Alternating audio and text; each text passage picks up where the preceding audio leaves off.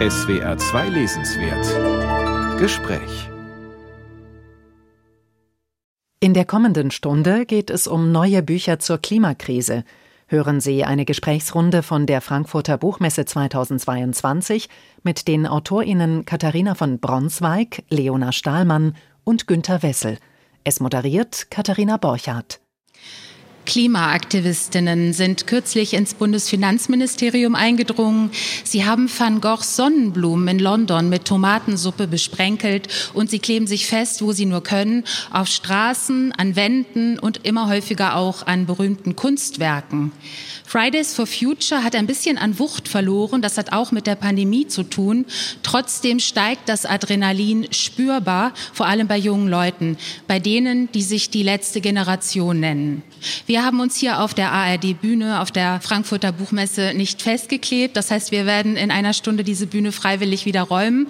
Trotzdem ist das Thema, über das wir sprechen wollen, dasselbe und es ist genauso ernst. Es geht um den Klimawandel, der auch in Büchern, in Sachbüchern klar in Ratgebern, aber auch in der Belletristik eine immer größere Rolle spielt. Bei mir auf der Bühne sitzen drei AutorInnen. Zu meiner Rechten Günter Wessel mit seinem neuen Buch Klimakrise, einer Übersicht der aktuellen Sachlage, ein Buch aus der neuen Reihe Reklam 100 Seiten. Willkommen, Herr Wessel. Schönen guten Tag. Außerdem begrüße ich die Psychologin Katharina von Bronsweig, die bei den Psychologists for Future engagiert ist und in ihrer eigenen Praxis immer wieder von Klima Angst hört. Darüber hat sie geschrieben. Klima im Kopf heißt ihr Buch. Hallo, guten Tag. Guten Tag. Leona Stahlmann in der Mitte auf der Bühne hat das Thema Klimawandel in ihren neuen Roman eingeschrieben. Darin erzählt sie von Menschen, die im norddeutschen Marschland leben und für die Überschwemmungen und Feuer normal geworden sind. Diese ganzen belanglosen Wunder heißt ihr Roman. Frau Stahlmann, schön, dass Sie da sind. Guten Tag. Ja, eine schöne Runde. Seien Sie alle herzlich willkommen. Kurze Frage vorab. Erstmal, denken Sie oft an den Klimawandel, also einfach im Alltagsleben? Spielt er für Sie vielleicht jeden Tag irgendwann im Kopf eine Rolle? Wenn ich gefragt bin, eher nein. Also ich denke mitunter daran, aber es ist jetzt nicht so, als würde mein Leben dadurch wahnsinnig bestimmt werden. Ich habe eine Folie, auf der ich lebe. Das hängt viel damit zusammen, dass ich irgendwie angefangen habe, mich vor fünf, sechs Jahren mit dem Thema intensiv zu beschäftigen, ein paar Bücher darüber geschrieben habe, ein paar Radiobeiträge dazu gemacht haben. Dadurch entwickelt sich natürlich so eine Eigendynamik auch im eigenen Verhalten, aber das vielleicht durch das Wissen darum geprägt ist, aber es heißt nicht so, dass ich da morgens aufwache und denke, oh, Klimawandel, wie schrecklich. Nee, mhm. das passiert eigentlich nicht. Tatsächlich denke ich fast jeden Tag daran. Wie ist es bei Ihnen, Frau Stahlmann und Frau Bronsweig? Also ich glaube, es ist unmöglich, sich jeden Tag an dieser Krise abzuarbeiten. Wir wären ja nicht mehr fähig, noch was anderes zu tun und gelähmt. Das würde auch keinem helfen. Und ich glaube, bei mir funktioniert das so ein bisschen im Bröckchensystem oder so im Häufchensystem. Es gibt immer wieder Tage, da merke ich, es beschäftigt mich mehr wie so eine Pendelbewegung nach oben und nach unten und dann wieder gar nicht. Und das wechselt. Und ich glaube, nur so kann man sich diesem Phänomen auch überhaupt annähern, indem man immer wieder mal von oben guckt und dann wieder aus der Froschperspektive und hin und her geht. Also das ist vielleicht das größte Phänomen, was uns gerade beschäftigen sollte, dass unser Planet unbewohnbar wird, vermutlich. Und ich glaube, das ist so groß, dass wir sowieso nicht in der Lage sind, das komplett zu greifen. Das kann keiner komplett begreifen und schon gar nicht jeden Tag. Ja. Frau Bronsweig, Sie in Ihrer psychologischen Praxis haben wahrscheinlich häufiger damit zu tun. Also in meiner Praxis tatsächlich gar nicht so sehr. Aber es ist einfach etwas, was mich schon sehr lange beschäftigt. Also ich bin seit 2009 aktiv im Klimaschutz und ich glaube, es hat sich einfach eingewoben in meinen Alltag, in dem ich einfach meine Lebensweise umgestellt habe. Und ich denke relativ häufig daran, jetzt gar nicht so sehr im belasteten Sinne, sondern einfach beschäftige mich mit den aktuellen Entwicklungen und natürlich auch mit den psychologischen Fragen jetzt im Engagement mit den Psychologists for Future. Das heißt, ich würde schon sagen, auf irgendeine Art und Weise beschäftigt mich der Klimawandel jeden Tag, aber das muss nicht immer etwas Belastendes sein. Mhm. Ja. Ich glaube, das ist einfach diese Folie, auf der man vielleicht dann lebt. Also ich habe irgendwann mal angefangen, meine Ernährung umzustellen, ich habe mein Mobilitätsverhalten umgestellt, ich habe kein Auto mehr. Irgendwann hat man Dinge begriffen und dann sagt man, wenn ich sie jetzt begriffen habe, muss ich mich auch ein bisschen daran halten, muss ich einfach damit umgehen. So gesehen durchzieht unsere Grundstimmung das Leben aber es ist nicht immer belastend. Ich kann mich natürlich jeden Tag profund über den Autoverkehr aufregen. Also das geht natürlich immer. Ja, Sie haben vor einigen Jahren zusammen mit Ihrer Frau das Buch Vier für das Klima geschrieben. Die Familie hat versucht, ihr Verhalten klimafreundlicher zu gestalten und das ist auch zum Teil gelungen, nicht wahr? Das geht recht gut. Also man muss sich einfach ein paar Dinge überlegen. Also Mobilität spielt eine Hauptrolle, ähm, Ernährung spielt eine Rolle, diese ganze Fragen von Urlaub, wo fahren wir hin, was machen wir, da kommt man sehr weit und ich finde das auch richtig, das zu probieren. Man stößt aber auch immer an seine Grenzen. Also wir haben es damals geschafft, unseren CO2-Ausstoß sozusagen um ein Drittel zu reduzieren, ohne auf viel verzichten zu müssen. Verzicht ist ja immer so was sehr Doppeldeutiges wenn ich nicht mehr Auto fahre, verzichte ich vielleicht aufs Autofahren. Auf der anderen Seite ist meine körperliche Fitness, dadurch, dass ich dann viel Fahrrad fahre, wird automatisch höher und ich kann mir das ganze Sportstudio, den ganzen Klimbim kann ich mir sparen. Also ich empfinde das nicht als Verzicht, kein Auto zu haben beispielsweise. Und man kommt sehr weit, also wir haben es um ein Drittel reduziert, aber man stößt natürlich immer an diese institutionellen und politischen Grenzen. Also man merkt dann sehr eindeutig, dass das individuelle Verhalten nur bis zu einem bestimmten Punkt reicht und man auch kein schlechtes Gewissen haben muss, dann, weil man kann sich ja bemühen, aber es geht halt nicht. Das Problem lässt sich nicht dadurch lösen. Ja, wir brauchen politische Lösungen, Natürlich. einfach Entscheidungen und auch tatsächlich Verbote. Lassen Sie uns doch einmal kurz klären, Herr Wessel, in welcher Lage wir uns klimatisch, klimapolitisch gerade befinden. Sie haben das in Ihrem Buch Klimakrise, das hier zwischen uns steht, sehr schön, sehr verständlich, sehr konzise, sehr gut lesbar zusammengefasst. Das Ziel war ja eigentlich, dass die Erde sich durchschnittlich nicht mehr um 1,5 Grad erwärmt, immer im Vergleich zum vorindustriellen Niveau. Das ist sozusagen die Vergleichsgröße, also 1850. Wie sieht es damit aus mit den 1,5 Grad? Brutal gesagt kann man sich das wahrscheinlich abschminken, das werden wir nicht mehr schaffen. Es gibt ein paar Dinge, die machen Hoffnung. Vielleicht kann man es doch noch schaffen. Also wir sind in Deutschland sind wir weit drüber. Da sind wir inzwischen bei 1,8 Grad, Tendenz weiter steigend. Es gibt Länder, bei denen das noch nicht ganz so stark zuschlägt. Aber wir müssen uns darauf gefasst machen, wir haben nicht mehr viel Zeit. Uns läuft die Zeit weg. Wir wissen seit 1970 eigentlich schon viel früher, dass die Erde sich erwärmt. Damals hätten wir drei Generationen Zeit gehabt. Jetzt sind wir in der letzten Generation, so wie sich diese Gruppe auch nennt, letzte Generation. Da ist schon einfach was dran. Also wir haben nur noch eine knappe Generation Zeit, den Turnaround zu schaffen um wirklich 2050 dann irgendwie klimaneutral zu sein, mehr oder weniger. Ja. Und das ist die Voraussetzung für alles. Ja, das Klimaprotokoll von Kyoto war von 1997, ähm, schnell zurückgerechnet, 25 Jahre her.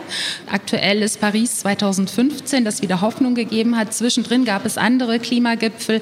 Frau von Bronsweig, äh, Sie schreiben in Ihrem Buch, Sie sind seit 2009 aktiv und 2009 war die Klimakonferenz von Kopenhagen und das hat die Klimabewegung in ein tiefes Loch gerissen gerissen, ein psychologisches Loch, eine Depression sozusagen. Was war damals los? Ja, ich glaube, dass die große Hoffnung war, dass 2009 das Abkommen verabschiedet wird, was wir erst 2015 bekommen haben. Und die ganze Klimabewegung hat eben auf diesen einen Punkt hingefiebert und gehofft, dass endlich diese Versprechungen wahr werden. Und diese Hoffnung wurde enttäuscht. Und Hoffnungslosigkeit ist ein wesentlicher Faktor, der zu Depressionen führen kann. Und das ist im Endeffekt dieses Loch, in das die Klimabewegung dann gestürzt ist. Diese Lähmung wurde, glaube ich, mit durch Paris 2015 dann wieder gelöst. Aber ich gehe in meinem Buch darauf ein, dass ich glaube, dass es sehr wichtig ist, sich nicht auf bestimmte Ziele zu fixieren und irgendwie zu hoffen, dass dieses oder jenes Ziel erreicht wird, dass dieser Gipfel was bringt, dass dieses Gesetz uns irgendwie weiterbringt, sondern dass wir uns klar machen, es geht darum, jedes Zehntel Grad zählt. Wir müssen so gut es geht eben immer permanent voranarbeiten und jenseits der Hoffnung auf die Erreichung bestimmter Ziele uns die Frage stellen, wer wollen wir gewesen sein in dieser Zeit, in dieser letzten Generation, die wir jetzt gerade sind, die die Lebensgrundlagen der Menschheit noch retten kann. Ja, und Fridays for Future wurde 2018 gegründet. Das hat dem Ganzen noch mal einen ordentlichen Schub gegeben, oder? Absolut. Ja. Frau Stahlmann, verfolgen Sie, Sie haben nur eine literarische Aufarbeitung dieses Themas vorgelegt, aber verfolgen Sie diese politischen Debatten auch? Waren Sie mal auf einer Demo dabei oder so? Ist das nicht Ihr Ding? Also ich glaube, jeder muss das beitragen, was er gut geben kann. Ich bin kein Demo-Mensch, ich bin ein Mensch der Bücher und darum habe ich eins darüber geschrieben. Ja. Herr Wessel, noch mal ganz kurz zu den Fakten zurück. Also Sie sagten gerade, wir sind ungefähr bei 1,8. In ähm, Deutschland sind in wir bei Deutschland. Die Erderwärmung ist nicht an allen Orten gleich stark. Wie kommt das? Gute Frage. Das hängt natürlich mit unterschiedlichen klimatischen Bedingungen auf der Erde zusammen. Bei den einen kann man es besser messen, bei den anderen merkt man es halt weniger stark. Also wie diese Erwärmung zusteht. Das Paris-Abkommen kam rein, da ging es darum, deutlich unter zwei Grad sozusagen die Erderwärmung zu beschränken. Wir sind im Augenblick auf einem Pfad. Das Paris-Abkommen setzt Selbstverpflichtungen der Länder voraus. Wenn wir das alles ernst nehmen, wären wir im Augenblick auf einem Pfad, wo wir 2050 bei drei bis vier Grad mindestens Erderwärmung wären, global gesehen. Mhm. Das hat immer unterschiedliche regionale Gründe, was mit, natürlich mit Topografien zusammenhängt. Das hängt mit Bevölkerungsdichte zusammen. Das hängt damit zusammen, dass Städte zum Beispiel mehr Energie aufnehmen, als wieder zurückstrahlen. Also es gibt solche physikalischen Effekte, dass die Sonneneinstrahlung in bestimmten Regionen stärker reflektiert wird, also wieder zurückstrahlt. Das heißt, da ist die Erwärmung dann nicht ganz so hoch. Und in anderen, in dichter besiedelten Regionen wird die Erwärmung stärker zuschlagen beispielsweise. Also Städte sind ja Wärmeinseln. Ja, in Ihrem Buch beschreiben Sie auch die Situation für den deutschen Südwesten, auch das, wie viele heiße Tage zu erwarten sind. Das ist natürlich auch unser Sendegebiet sozusagen, das Gebiet, in dem der SWR zu Hause ist. Was erwarten Sie da? Da wird es ungemütlich werden. Also mhm. wir haben jetzt im Augenblick, wir hatten früher, glaube ich, im Südwesten etwa 25 Tage im Jahr, 20, 25 Tage im Jahr, die über 30 Grad waren. Also wo es richtig heiß war. Das wird sich perspektivisch dahingehend ändern, dass man 50 bis 70 Tage hat. Ja. Also das verdoppelt oder verdreifacht sich. Wir werden dann ein Klima haben, was eher einem spanischen Klima entspricht. Auch in Berlin haben wir jetzt Zeiten im Sommer, die auf einmal irrsinnig heiß sind, wo es nachts nicht mehr abkühlt. Also wo man sogenannte äh, tropische Nächte hat, also wo die Temperatur nicht unter 20 Grad sinkt. Als ich nach Berlin gezogen bin vor 15 Jahren, gab es das nicht. Das gab es einfach nicht. Ja. Es war abends immer kühl. Ja. Sie haben Ihr Buch Klimakrise, also Reklam 100 Seiten, mit Zusammenfassung der ganzen Thematik auf 100 Seiten. Das ist eine Reihe bei Reklam. Sie haben die ganze Thematik sehr übersichtlich und trotz ihrer Dringlichkeit sehr in ruhigem Ton zusammengefasst. In welcher Stimmung haben Sie das Buch geschrieben? Wie gelang Ihnen dieser Ton, obwohl doch einem die Katastrophe immer im Nacken sitzt? Es nützt ja nicht, wenn ich jetzt auf der Bühne hier rumhampel und mich aufrege. Weil das, und, und das alles wahnsinnig zornig beschreiben. Ich kann das auch zornig. Es gibt Teilbereiche, die machen mich wütend und dann bin ich zornig. Es gibt aber andere Bereiche. Ich kann nur sagen, ich fand das eben ganz gut, was Sie gesagt haben, dass man sich überlegen muss, wie lebt man in dieser Zeit? Mhm. Und da versuche ich das möglichst konstruktiv irgendwie zu vermitteln, dass man auf eine gewisse Art und Weise anders leben kann. Wir müssen uns darüber klar werden, dass unser Leben sich ändern muss. Das ist einfach so. Wir können nicht so weitermachen. Im Hinterkopf wissen wir das auch alle. Wir haben das alle in unserem Gefühl drin, dass wir wissen, wir können nicht so weiterleben. Wir werden auch jetzt beispielsweise auf den Verkehr übertragen. Wir werden nicht diese 48 Millionen PKWs oder 49 Millionen, die auf deutschen Straßen unterwegs sind, die können wir alle durch E-Autos ersetzen. Aber das ändert nichts am Problem. Wir werden damit das Problem nicht lösen. Wir wissen alle unwillkürlich, es gibt zu viel von diesen mhm. Dingern. Die sind zu groß, zu viel und zu viel von immer gleichen. Und, und wir müssen uns einfach überlegen, auch individuell, wo sortieren wir uns da ein? Versuchen Teil der Lösung zu sein oder bleiben wir Teil des Problems? Und ich kann das zornig schreiben. Ich kann das aber versuchen, eben so zu schreiben, dass Leute das eher annehmen. Ich glaube auch, dass es niemandem nutzt, wenn ich hier rumzappel und das alles zornig formuliere und in einer Anklageschrift formuliere. Nee, ich glaube, man muss einfach auch miteinander reden und man kommt vielleicht besser so ins Gespräch. Mhm, ja, Zorn spielt auch bei Ihnen, Frau von Bronzweig, eine wichtige Rolle im Buch, denn Zorn ist ein starkes Gefühl, das aber produktiv genutzt werden muss. Was denken Sie zum Zorn? Naja, ich würde sagen, es ist bei allen Emotionen so, dass die ja wichtige Botschaften an uns haben. Und Wut oder Zorn ist das Gefühl, was wir als Menschen empfinden, wenn etwas unserer Zielerreichung im Weg steht oder wenn wir Ungerechtigkeit wahrnehmen. Und ich glaube, das sind die wesentlichen Aspekte, die in der Klimakrise auftauchen. Da haben wir ja unglaublich viele Gerechtigkeitsfragen. Also Absolut. Also mhm. Fragen globaler Gerechtigkeit, dass der globale Norden es sich herausgenommen hat, jahrhundertelang den globalen Süden auszubeuten. Und die sind jetzt diejenigen, die am meisten davon ausbaden müssen mit den. Klimafolgen, also eine riesige himmelschreiende Ungerechtigkeit. Dann haben wir Gerechtigkeitsfragen innerhalb unserer eigenen Gesellschaft, marginalisierte Menschen, die auf ihr Auto nicht verzichten können, weil sie eben nicht zentral wohnen können, weil die Mieten so hoch sind und äh, denen dann das Auto irgendwie weggenommen werden soll, gefühlt die aber auch keinen guten ÖPNV haben, da wo sie jetzt gerade wohnen. Also auch Gerechtigkeitsfragen innerhalb unserer Gesellschaft, Generationengerechtigkeitsfragen. Also das sind ja ganz viele Themen, wo dieser Wert Gerechtigkeit verletzt wird und das dann Anlass zu Wut gibt. Und wenn man es schafft, Wut sinnvoll zu kanalisieren, dann ist das eben das, was uns den Antrieb gibt, uns für Gerechtigkeit einzusetzen. Und ich meine damit nicht ausrasten, rumhampeln oder Autos anzünden, sondern ich meine damit in ein konstruktives Gespräch gehen und sagen, das geht so nicht, wir müssen was ändern. Ja, die Klimakrise wirkt sich inzwischen auch bei uns, obwohl wir relativ wenig noch betroffen sind im Vergleich zu anderen Ländern. Katastrophenmeldungen kommen äh, aus Nigeria, Überschwemmungen aus Pakistan, Austrocknung der Sahelzone und so weiter. Wir haben es noch bislang relativ gut. Trotzdem, nee. Ich finde, dass wir diese Katastrophe im Ahrtal verdammt schnell vergessen haben. Mhm. Also das war noch ein Menetheke sozusagen. Und es redet heute kaum noch jemand darüber. Da sind 180 Menschen ums Leben gekommen. Also das ist ja nicht nichts. Und das ist sehr, sehr schnell ist zur Tagesordnung übergegangen worden. Also von daher rückt das schon, das rückt sehr, sehr nah. Es sind jetzt nicht die katastrophalen Verhältnisse wie eine Überschwemmung in Bangladesch oder so etwas, wo dann vielleicht mehrere Zehntausend Menschen auf einmal obdachlos sind. Aber wenn uns jemand vor zehn Jahren gesagt hätte, da wird im Ahrtal so etwas passieren, da hätten wir alle unglaublich mit den Köpfen geschüttelt. Ja. Sie haben recht. Und natürlich, äh, wir hatten auch diesen Sommer die Meldungen aus dem deutschen Südwesten, dass die Dreisam, ein Fluss, völlig ausgetrocknet war, fast verschwunden war. Der Schwarzwald, wo auch unser Sender sitzt, trocknet auch zunehmend aus. Also das ist äh, sichtbar. Man sieht es an den Quellen, aus denen äh, sonst immer sehr viel Wasser lief und jetzt es eben nicht mehr tut. Also auch bei uns, ja. Ich wollte es nicht kleinreden. Ich wollte nur sagen, es gibt eben äh, Landstriche, da ist es noch schlimmer. Ja, wir merken das und es wirkt sich auf unsere Psychen aus, auch wenn wir vielleicht versuchen, zu verdrängen. Katharina von Bronsweig, Sie sind bei dem Psychologists for Future engagiert. Sie haben es schon gesagt. Sie sind äh, Psychologin, Verhaltenstherapeutin, haben eine eigene Praxis in der Lüneburger Heide. Sie sagten jetzt gerade, Sie hören das in Klientengesprächen gar nicht so oft, dass Sie Angst formulieren. Wo begegnet Ihnen denn dann die Angst?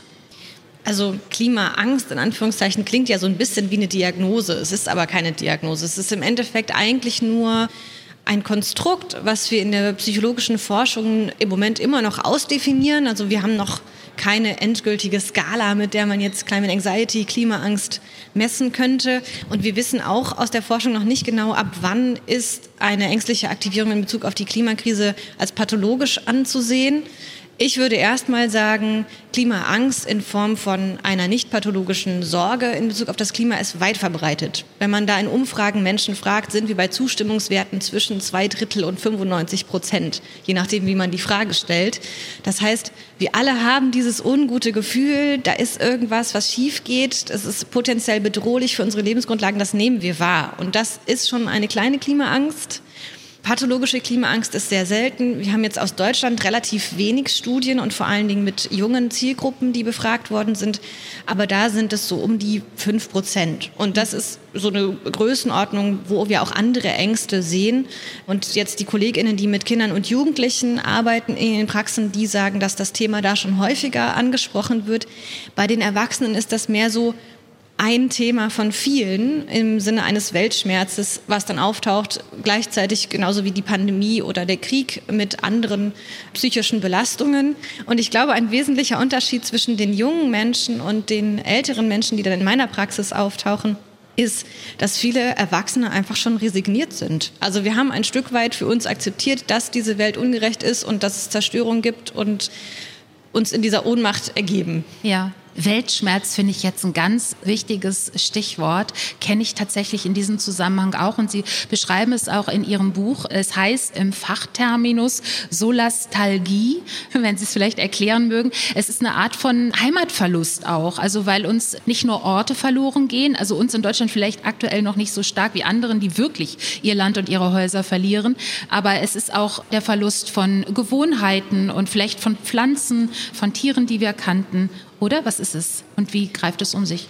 Also wenn man es jetzt ganz wissenschaftlich sagen muss, dann Bitte wäre gerne. Nostalgie eine Form von Klimatrauer. Es gibt ja sehr viele Aspekte, sehr viele Verluste, die zu verarbeiten sind in der Klimakrise und eine davon ist die Trauer um Orte des Trostes und das ist die Solastalgie. Solastalgie setzt sich zusammen aus Solace, also Trost und Nostalgia, also der Nostalgie nach Orten des Trostes. Mhm. Ich sage immer Heimweh nach einer Heimat, die verloren geht, obwohl man sozusagen noch vor Ort ist. Also wenn man so erlebt, wie der Schwarzwald, in dem man spazieren geht, austrocknet und die Bäume sterben, die man jahrelang gesehen hat oder dass plötzlich nicht mehr so viele tote Insekten an den Windschutzscheiben sind und man irgendwie merkt, mh, hm, meine Heimat verändert sich, man sieht die Schmetterlinge nicht mehr, die es früher gab in meiner Kindheit. Und diese Trauer, das zu verarbeiten, das ist so Nostalgie. Ja, Frau Steilmann, wir kommen auf Ihren Roman gleich noch genauer zu sprechen, aber kurz nachgefragt, der spielt im norddeutschen Marschland. Zunächst kommt eine junge Mutter dorthin gezogen, hat ein kleines Kind dabei, die Mutter verschwindet irgendwann, es kommen andere Leute hinzu. Man weiß nicht genau, woher die kommen, wohin die gehen. Steckt da auch ein Stück von Trauer und Heimatlosigkeit drin? Ja, ganz stark. Also ich glaube, der Modus operandi der Literatinnen ist ja sowieso fast immer Weltschmerz.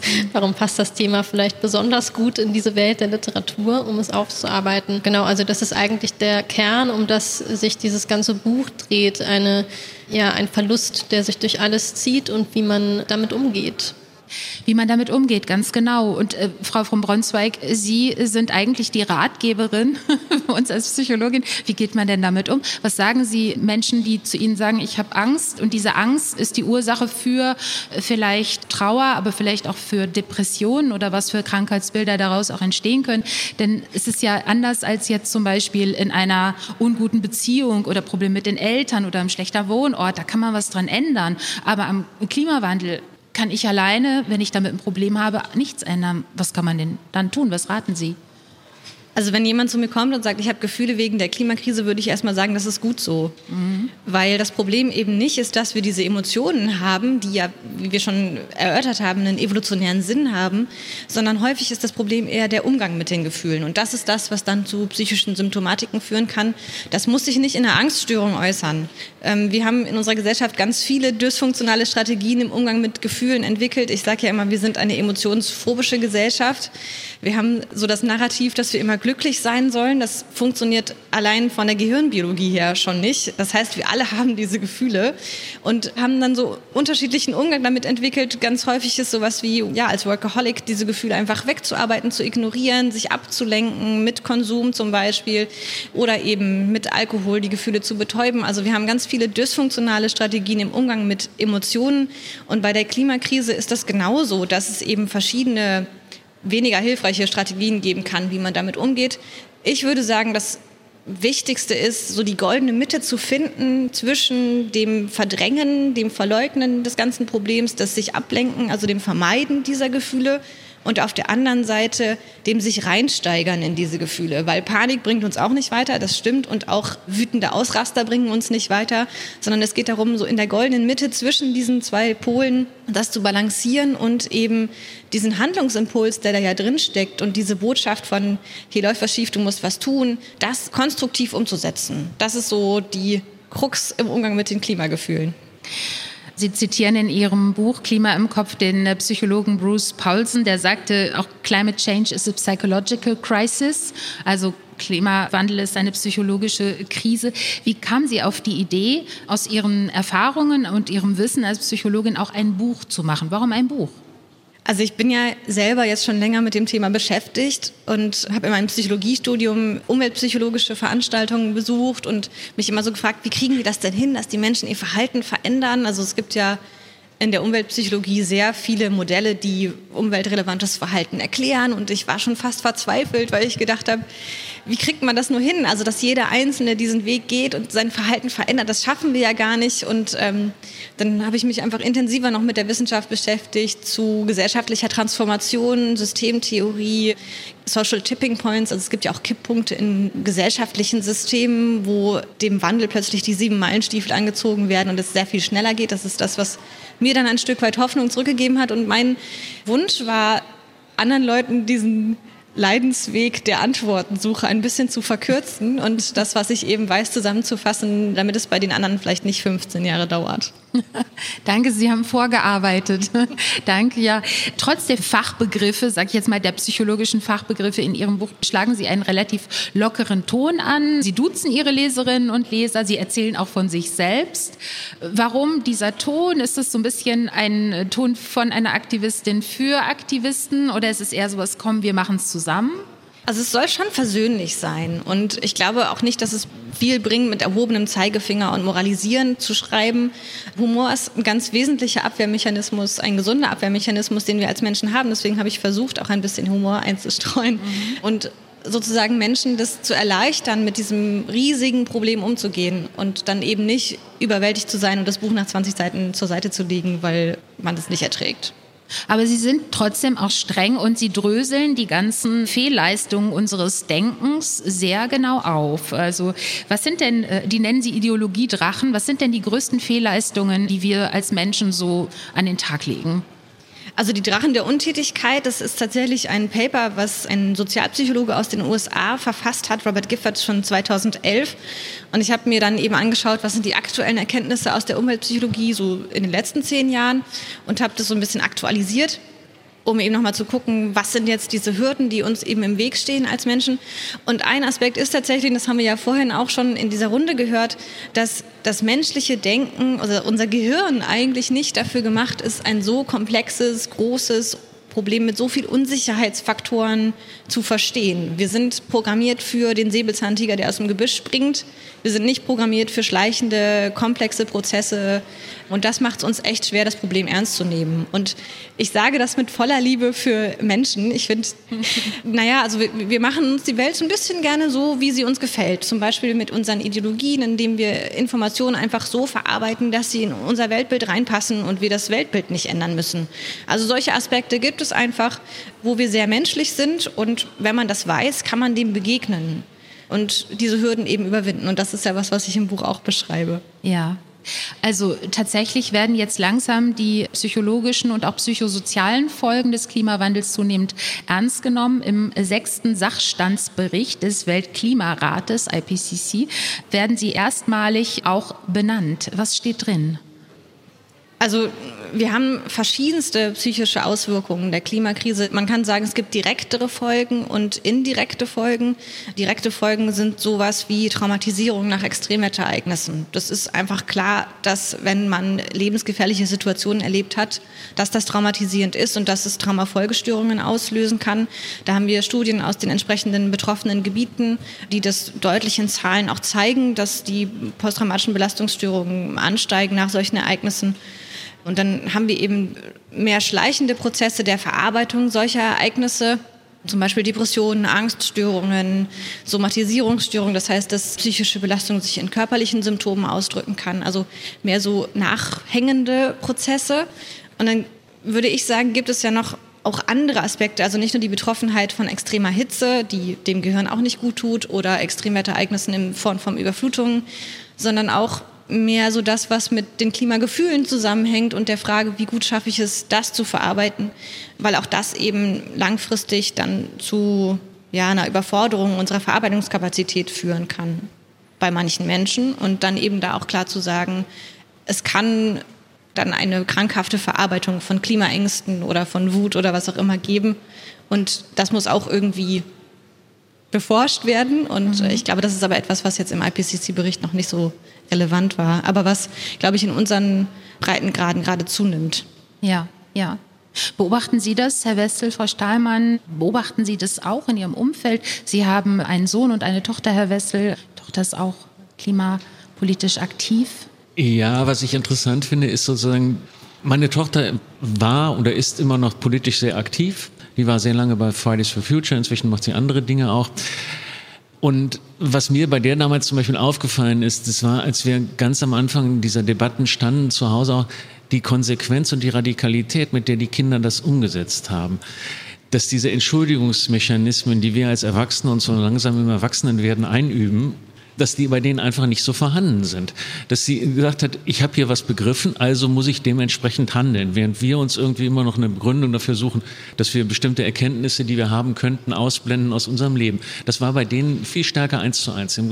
Das ist so, also muss ich mich so verhalten. Also hat mein Sohn aufgehört, Tiere zu essen, meine Tochter auch. Also haben sie gesagt, wir fliegen nirgendwo mehr hin und, und, und. Also das ist einfach so ein, da ist ein ganz klares Gespür dafür, was richtig und was falsch ist. Und das finde ich sehr phänomenal im Umgang mit denen. Mhm. Und gleichzeitig sind sie natürlich beide sehr besorgt um das, was da passiert. Sie haben eine völlig klare Haltung dazu, dass sie diejenigen sind, ich bin alt genug, um noch, könnte eigentlich wahrscheinlich die nächsten 30 Jahre, wenn ich noch 30 Jahre lebe, könnte ich die nächsten 30 Jahre noch einigermaßen in Saus und Braus irgendwie für mich hinleben.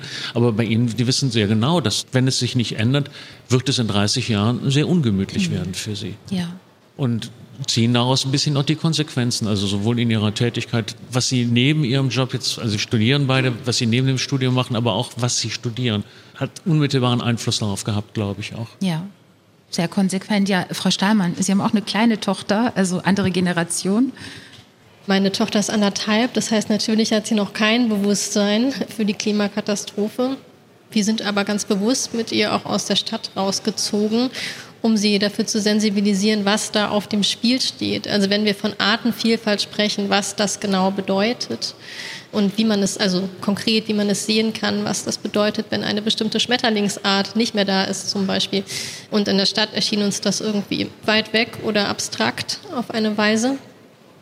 Genau, und was wir tun, ist uns jetzt auf die Fragen vorbereiten, die da vermutlich kommen werden. Ja. Das ist das, was wir tun können, um ja hoffentlich Angst abzufedern und sie zu unterstützen, dabei ihren Weg durch diese Welt zu gehen. Ich kenne tatsächlich auch äh, das Gefühl oder die Frage, wie sagt man es den Kindern? Also, puh, nicht einfach, ja. Kommen wir zu Ihrem Roman, Frau Stahlmann. Da geht es auch um Kinder, ein Kind zumindest, äh, Zeno, der da geboren wird. Ihr Roman heißt Diese ganzen belanglosen Wunder, ist Ihr zweiter Roman nach äh, Der Defekt. Er spielt, ich habe es schon gesagt, im norddeutschen Marschland. Dorthin zieht zunächst eine junge Frau namens Leda, also zieht in eine alte Saline, bekommt ihr Kind, ihren Sohn Zeno, lebt dort eine Weile. Das ist im ersten Teil des Romans, dann verschwindet sie mit einem Mann. Im zweiten Teil des Romans ziehen andere Menschen mit in dieses Haus ein und leben da zusammen. Warum zieht Leda raus in diese Einöde? Ist das auch so ein Fluchtreflex aus der Stadt? Also ich glaube erstmal, bei uns war es kein Fluchtreflex, sondern eher ein politisches Bewusstsein. Und bei Leda ist es tatsächlich aber ein ausgeprägter Eskapismus. Die kommt mit der sogenannten modernen Welt nicht gut zurecht und beschließt sich ihre eigene Welt zu stricken, wie sie uns gefällt, wie Sie schon gesagt haben. Und das geht am besten, wenn sie sich außerhalb der Zivilisation bewegt und ganz viel Platz hat für ihre kleinen Geschichten, aus denen sie dann so Fantasiewelten für ihren Sohn und sich baut. Mhm. Frau von Brunswijk hat gerade schon von einer posttraumatischen Belastungsstörung gesprochen, die aufgrund von ja, Klimaängsten oder starken Klimaerfahrungen entstehen kann. Sehen Sie Ihre Figuren, Frau Stahlmann, auch als irgendwie traumatisiert? Ah, es wird ja. nicht thematisiert. Sie, ja. Sie, problematisieren das auch selbst. Also die Figuren mhm. problematisieren es selbst nicht im Roman. Aber wie sehen Sie es als Autorin? Also ich will jetzt nicht anfangen, psychologische Gutachten für meine Figuren zu erstellen. Dafür Doch, bin ich nicht ausgebildet. Aber ich glaube, woran die kranken, ist, dass sie schon relativ eindeutig am Ende des Zeitalters der Menschen angekommen sind, aber man eben ganz schwer markieren kann, das jetzt schon das Ende ist oder ob das Ende noch ein bisschen dauert. Also man könnte sagen, ähm, ich schreibe es auch in dem Buch, dass unser Ende, unsere Apokalypse patzt so ein bisschen bei der Dramaturgie. Man weiß einfach nicht genau, wie lange das hier noch gut gehen wird oder mittelgut. Und das ist das Problem. Sozusagen, es ist zu wenig Welt da, um noch gut zu leben, wiederum aber auch zu viel, um sofort zu sterben. Und in diesem ja, es gibt im Buddhismus diesen Zwischenbereich, der Bardo nennt sich das, zwischen einem Leben und dem nächsten. Und ungefähr so ist es vielleicht. Also so ein Zwischenreich, in dem man nicht wirklich agieren kann, so wie man das möchte, aber irgendetwas tun muss. Und daran knabbern sie, damit beschäftigen sie sich, wie sie diese Zeit jetzt rumbringen. So. Ja. Ja, also die Situation ist so, es gibt einerseits Überschwemmungen, es gibt andererseits Waldbrände. Der Fluss, an dem sie leben, trocknet auch manchmal aus. Also es ist eine ziemlich heftige Wetterlage. Darauf reagieren sie allerdings noch relativ entspannt, also nicht panisch, allerdings schon auch ein bisschen durcheinander. Also man merkt es dadurch, dass es eben das viel hin und her gibt und man weiß nicht, wo sie herkommen, wo sie hingehen. Wir wissen, Venedig ist untergegangen bereits aufgrund eines äh, steigenden Meeresspiegels. Andererseits kann man aber auch noch einkaufen. Also es gibt noch Städte und es gibt auch noch Produkte. Es müssen keinen Hunger leiden. Also wie Sie sagen, das Leben ist noch in gewisser Weise möglich, wenn auch unter sehr, sehr schweren Bedingungen. Hatten Sie ein bestimmtes Jahrzehnt im Kopf oder war das reine Fantasie? Naja, die Gegenwart hat mich überholt beim Schreiben. Also als ich anfing, war das Ahrtal noch nicht passiert. Das war dann aber auf jeden Fall ein Brandbeschleuniger für dieses Buch. Und ich habe da mit fiktiven Zahlen um mich geworfen. Wenn ich gleich vorlese, dann werde ich die Temperaturzahl 48 Grad genau. erwähnen. Und die ist dieses Jahr schon überschritten worden in bestimmten Teilen der Erde. Und das war mir damals nicht klar. Ich habe einfach irgendeine Zahl gewählt, die mir so hoch schien, dass es in vielleicht 100 Jahren der Fall sein sein könnte und vielleicht 50 mit Pech. Und jetzt sind wir hier. Das hätte ich mir so nicht vorstellen können. Also ähm, Romane sind in diesen Zeiten bedroht davon, schnell auszulaufen.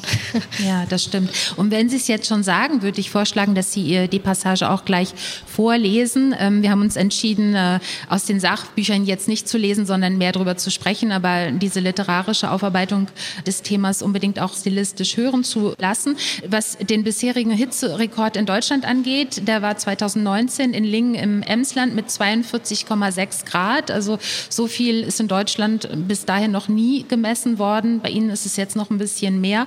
Genau. Und wir hören jetzt gleich, ähm, wie und äh, warum Leda mit dem neugeborenen Zeno daraus zieht in das Marschland. Wenn es nicht wäre, wie es ist, hätte es zum Beispiel schön sein können. In dem Sommer, als Leda im neunten Monat schwanger war, titelten die Zeitungen zum ersten Mal das Überschreiten der Thermometeranzeige bei 47 Grad. Sie dachte, es würde unmöglich sein, jetzt noch ein Kind großzuziehen. Dieses Kind großzuziehen. Dann kam das Kind. Die Vogelknöchel des kleinen Schädels, verformbar und durchlässig, mehr Membran als Knochen.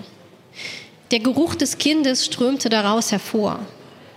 Sie erwartete, ohne genau zu verstehen warum, etwas Pudriges. Etwas, das rosa und milchig war süß und warm. Leder roch Tier. Ein Tier, das aus dem Nest gefallen war, das mit wundnassem Fell auf dem Boden lag. Sie roch Schorf, eine Schärfe wie Ingwer und Bitterkeit, nicht wie ein Kraut, wie ein ungewaschener Körper, der lang gelegen hat. Roch so das Innere ihres eigenen Körpers? Die Nächte mit dem Kind zogen sich. Die Jahre seit dem Kind wurden mit jedem Vergehenden kürzer. Es war anstrengend, aber sie musste sich nicht bemühen. Leda schwamm wie von alleine in der Flucht dieser Jahre durch die Ewigkeit der Tage. Sie gewöhnte sich an den säuerlichen Geruch der Milch auf den Laken in ihren Kleidern. Sie gewöhnte sich an die vollen Windeln, sie fing an, sie zu mögen, sie in den Händen zu wiegen, warm und schwer, hatte etwas Befriedigendes, als hätte sie damit etwas geleistet. Der Kot des Kindes hatte die Farbe von Kurkuma und roch nach vergorenem Zucker. Das Kind wuchs zu schnell und unerträglich langsam. Das Kind war klein wie kaum etwas, das man je in den Händen gehabt hatte und das Größte, das einem je passiert war. Und die Liebe war unendlich, unendlich war auch die Langeweile. Sie hatte es gewusst. Tag für Tag dieselben Handgriffe, das Wickeln und das Füttern, das Baden und das Trocknen der schorfigen Stellen hinter den Ohren. Jeden Abend drehte sie das Kind in seinem Bettchen auf die Seite und legte zwei Finger in die nackte, rote, feuchte Mulde seines Nackens, die einzige Stelle an diesem Kind, die ihr je wirklich nackt vorgekommen war, auf eine ungehörig verletzliche Weise. Nur mit ihren beiden Fingern auf dieser Stelle konnte das Kind einschlafen. Das ging so zwei Stunden oder drei und Leda hielt still und langweilte sich so leise und geduldig und liebevoll wie möglich. Es kam doch jetzt ohnehin nicht mehr darauf an, mit seiner Zeit noch etwas Neues zu tun, etwas anderes anzufangen, jetzt nicht mehr.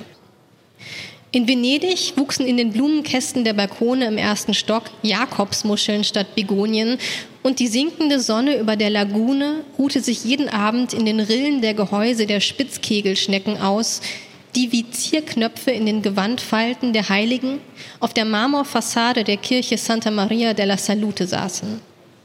Im Pazifik sanken nördlich der Fidschis die ersten Inseln aus den Seiten der Atlanten und tauchten in den Geschichtsbüchern wieder auf. Alle Witze waren erzählt, man fing wieder mit dem Glauben an.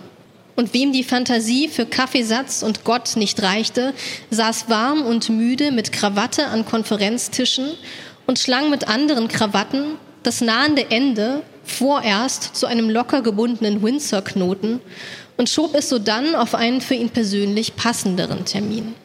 Nein, was für Leda noch zu tun war, das Letzte, was sie angefangen hatte, war hier unter den Spitzen ihrer beiden Finger. Ja, danke schön, Leona Stahlmann. Ja, eine kleine Lesung aus Diese ganzen belanglosen Wunder. Leda bekommt ein Kind, Zeno die beiden sind draußen. Ähm, Leda fließt, würde ich jetzt fast mal sagen, aus dem Roman irgendwann wieder raus. Da hat er was sehr Fließendes, also gar keinen ganz straffen, scharfkantigen Plot. Figuren kommen, irgendwann sind sie auch wieder weg. Im zweiten Teil des Romans, dann ist Zeno zwölf Jahre alt. Es kommen andere Menschen hinzu, vor allen Dingen Kat, die wiederum ihre Freundin Stine verloren hat. Und dann leben sie zusammen mit dem Zwölfjährigen eine Weile noch mit einigen anderen Leuten. Also so, es fließt so rein und raus in diesem Roman. Zugleich trocknet es drumherum aus. War das auch ein bisschen Erzählprinzip für Sie, also das Fließende? das Fließende und das Dürre, immer die Extreme, ja. Ja, erzählen Sie ein bisschen. Wie kamen Sie drauf und wie verstärken die beiden sich gegenseitig? Wie kam ich drauf? Naja, so ist die Welt gerade, glaube ich. Es unterteilt sich in Landschaften, die zu viel Wasser haben und Landschaften, die zu wenig davon haben. Und ich glaube, was mich interessiert hat an dem Stoff, war jetzt gar nicht so sehr so eine Art Agitprop zu machen. Ähm, nee, so, so, so, so, ist es nicht. Nee, ist ja? Also es, es mhm. ist auf eine Weise ein politischer Roman, aber eher unabsichtlich geworden. Mhm. Vielleicht auch durch die Geburt meines eigenen Kindes ein bisschen verstärkt.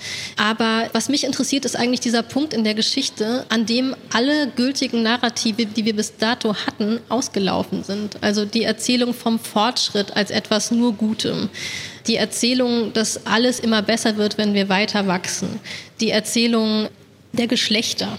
All das ist irgendwie ausgelaufen oder auch das Gefühl, dass die Menschheit die Natur bis ins letzte Atom kontrollieren kann, die ist eigentlich spätestens seit Hiroshima schon abgelaufen und dennoch haben wir es lange glauben wollen. Und an diesem Punkt müssen neue Erzählungen gefunden werden, die ganz neue Formen finden müssen. Und so tragisch diese Klimakatastrophe auf einer persönlichen Ebene ist oder auf einer Menschheitsebene, so interessant ist es jetzt für Schriftsteller und Schriftstellerinnen. Also besser könnte es im Grunde nicht sein. Mhm. Besser könnte es nicht laufen. Es gibt Bedarf und genug Platz für neue Geschichten. Ja, das ist interessant, dass Sie das sagen. Interessant ist auch einerseits eine gewisse Art von Erzählung zu Ende ist, eine gewisse Art von großer Erzählung. Sie wollen etwas Neues erzählen, greifen aber mit den Namen ihrer Figuren, also Leda und Zeno, zurück auf die griechische Mythologie. Also Leda als die Frau, die äh, geschwängert wurde von Zeus in Schwanengestalt und Zeno heißt Geschenk des Zeus im Grunde. Also sie greifen da auf die Namen äh, der griechischen Mythologie zurück. Warum? Tue ich gar nicht. also das, das, wird mir immer gerne unterstellt. Kommt das denn? Das, das, wird mir gerne unterstellt, ja. Aber ich gehe viel nach Klang mhm. und streife auch gerne mythologische Referenzen. Aber ja. ich glaube, wichtiger war in dem Fall die Orte, an denen dieses Buch entstanden ist. Ich habe dieses Buch hauptsächlich in Venedig geschrieben und bin dort öfter durch eine Gasse gegangen, die den schönen Namen Seno trug, am okay. Palazzo Seno. Mhm. Und dort habe ich ihn entliehen. Und Leda ist eine kleine Referenz an ein Vorbild für dieses Buch von James Salter, Lichtjahre. Mhm. Was für ein Zufall, dass es dann so zusammenkommt. Das bedeutet aber auch, dass ihr Zeno, den ich jetzt Zeno nenne, heißt für Sie eigentlich Seno. Ja, Sie sprechen ihn so aus. Ja, okay, okay. Ihre Beobachtungen sind sehr präzise. Zugleich ist der Ton hypnotisch, fand ich. In welcher Stimmungslage haben Sie Ihren Roman geschrieben? Also ich gehe da mit Ihnen. Man kann nicht immer zornig sein. Man hält es auf die Strecke eines Buches nicht durch. Und ich glaube, meine Stimmungslage war eigentlich, dass ich mich selber hypnotisiert habe mit dem Sog dieses Buches, mit dem Klang dieses Buches, dem Rhythmus. Ich schreibe sehr rhythmisch und habe versucht, darin einen Trost zu finden. Und wenn ich sage, das ist nicht Agitprop, ich will nicht Werbung machen für eine Sache oder gegen eine andere oder so. Was ich machen wollte, war etwas Schönes also ich will nicht die Apokalypse romantisieren, in keiner Weise. Ich glaube aber, es hilft auch nicht, wenn wir alle nur noch zornige Reden schreiben, sondern ich glaube, dass es helfen kann, in jedem Bestandteil dieser Welt, wie sie heute ist, noch eine Schönheit zu finden. Und das ist eben das, was ich dankenswerterweise beruflich machen durfte in den letzten Jahren, etwas Schönes daraus ja. machen. Und darum habe ich, glaube ich, diese Formen gewählt. Sie haben einen Auszug aus diesem Roman auch letztes Jahr beim Ingeborg-Bachmann-Wettbewerb vorgelesen in Klagenfurt. Der ORF, der das Ganze immer überträgt, der produziert ähm, im Vorhinein auch immer kleine Filme über die eingeladenen Autorinnen und Autoren quasi als Porträt. Und da sieht man sie durch den Wald laufen im Voralpenland, wohin sie gezogen sind. Und sie sagen, dass sie die Klimakrise als Bedrohung wahrnehmen. Sie sagen aber auch, dass Schreiben eine Art Selbstverteidigung ist für sie. Ja, absolut. Also ich glaube, schlimmer als Angst zu haben, ist vielleicht nur nichts zu tun oder so in dieser Ohnmacht zu verharren. Ich glaube, ich muss in Bewegung bleiben, immer in Bewegung bleiben. Ja. Wie ist es mit Ihnen, Herr Wessel und äh, Frau von Bronsweig? Lesen Sie auch Belletristik, also das, was man inzwischen auch Cli-Fi nennt, Climate Fiction, also Bücher über äh, die Klimakrise oder den Klimawandel, also in literarischer Form, in belletristischer Form, fiktiver Form? Oder bleiben Sie lieber auf der Seite der sachlichen Informationen? Also ich lese nicht bewusst Climate Fiction. Wenn mir was mhm. unterkommt, was mir gefällt, dann gefällt mir das. Mhm. Ich lese Literatur, relativ ja. viel. Aber das wähle ich nicht nach Genre. Und mhm. ich finde auch so eine Genrebeschreibung, weiß ich gar nicht, ob die so schlau ist oder ob die so gut ist. Was ich toll finde, ist das mit der Schönheit, denn ich glaube, das Entdecken von Schönheit natürlich dazu führt, dass man sich auch überlegt, wie kann man diese Schönheit erhalten.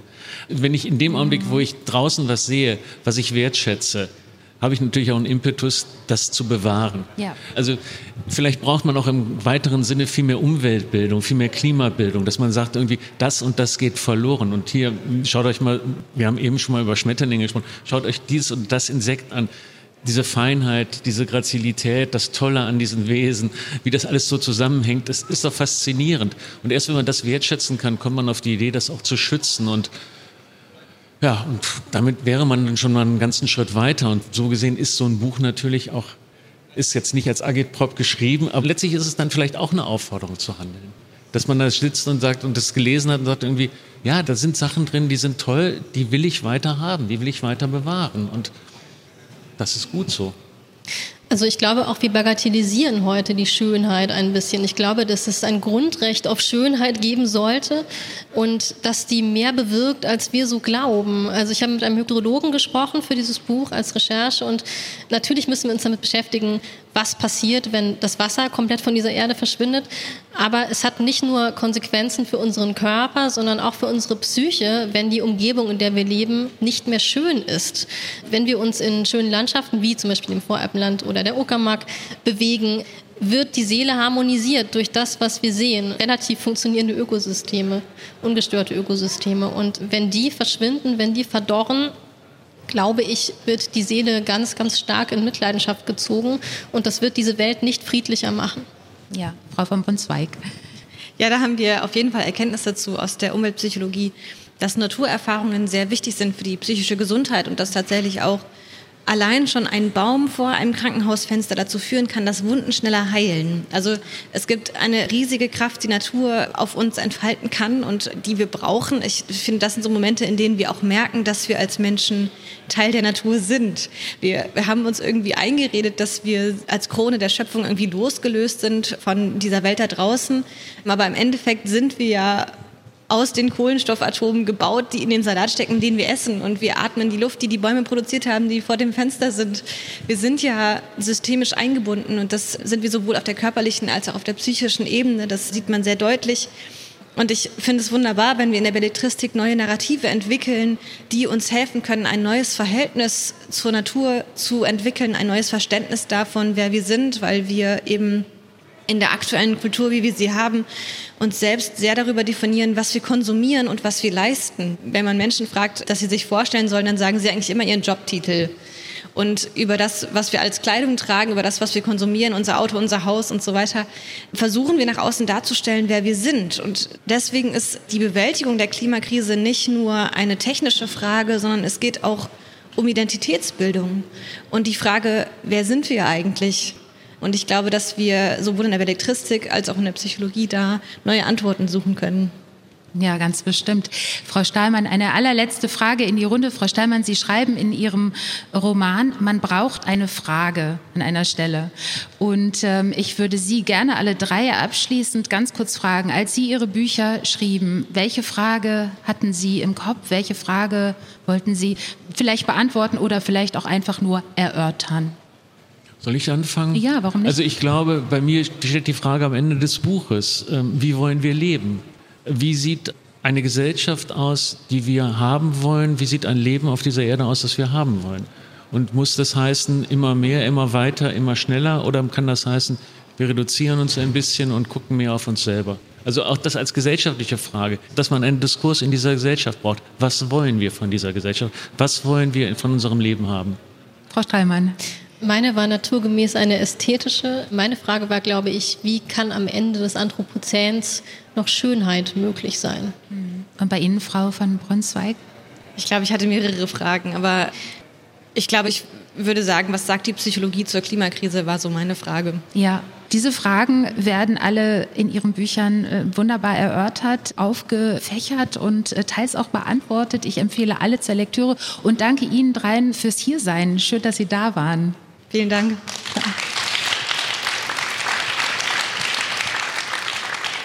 Und ich sage abschließend noch mal ganz kurz, um welche Bücher es sich handelte. Um Klimakrise, das Buch, das hier rechts neben mir steht, das Buch von Günter Wessel. Es ist erschienen in der neuen Reihe Reklam 100 Seiten. Dann Klima im Kopf ist der Sachbuchratgeber von Katharina van Bronswijk. Untertitel Angst, Wut, Hoffnung, was die ökologische Krise mit uns macht, erschienen im Ökom Verlag. Und Leona Stahlmanns Roman heißt Diese ganzen belanglosen Wunder. Er ist bei DTV erschienen. Mein Name ist Katharina Borchert von SWR 2 und ich wünsche viel Angst, dann aber auch viel Mut und Hoffnung und vor allem gute Lektüre.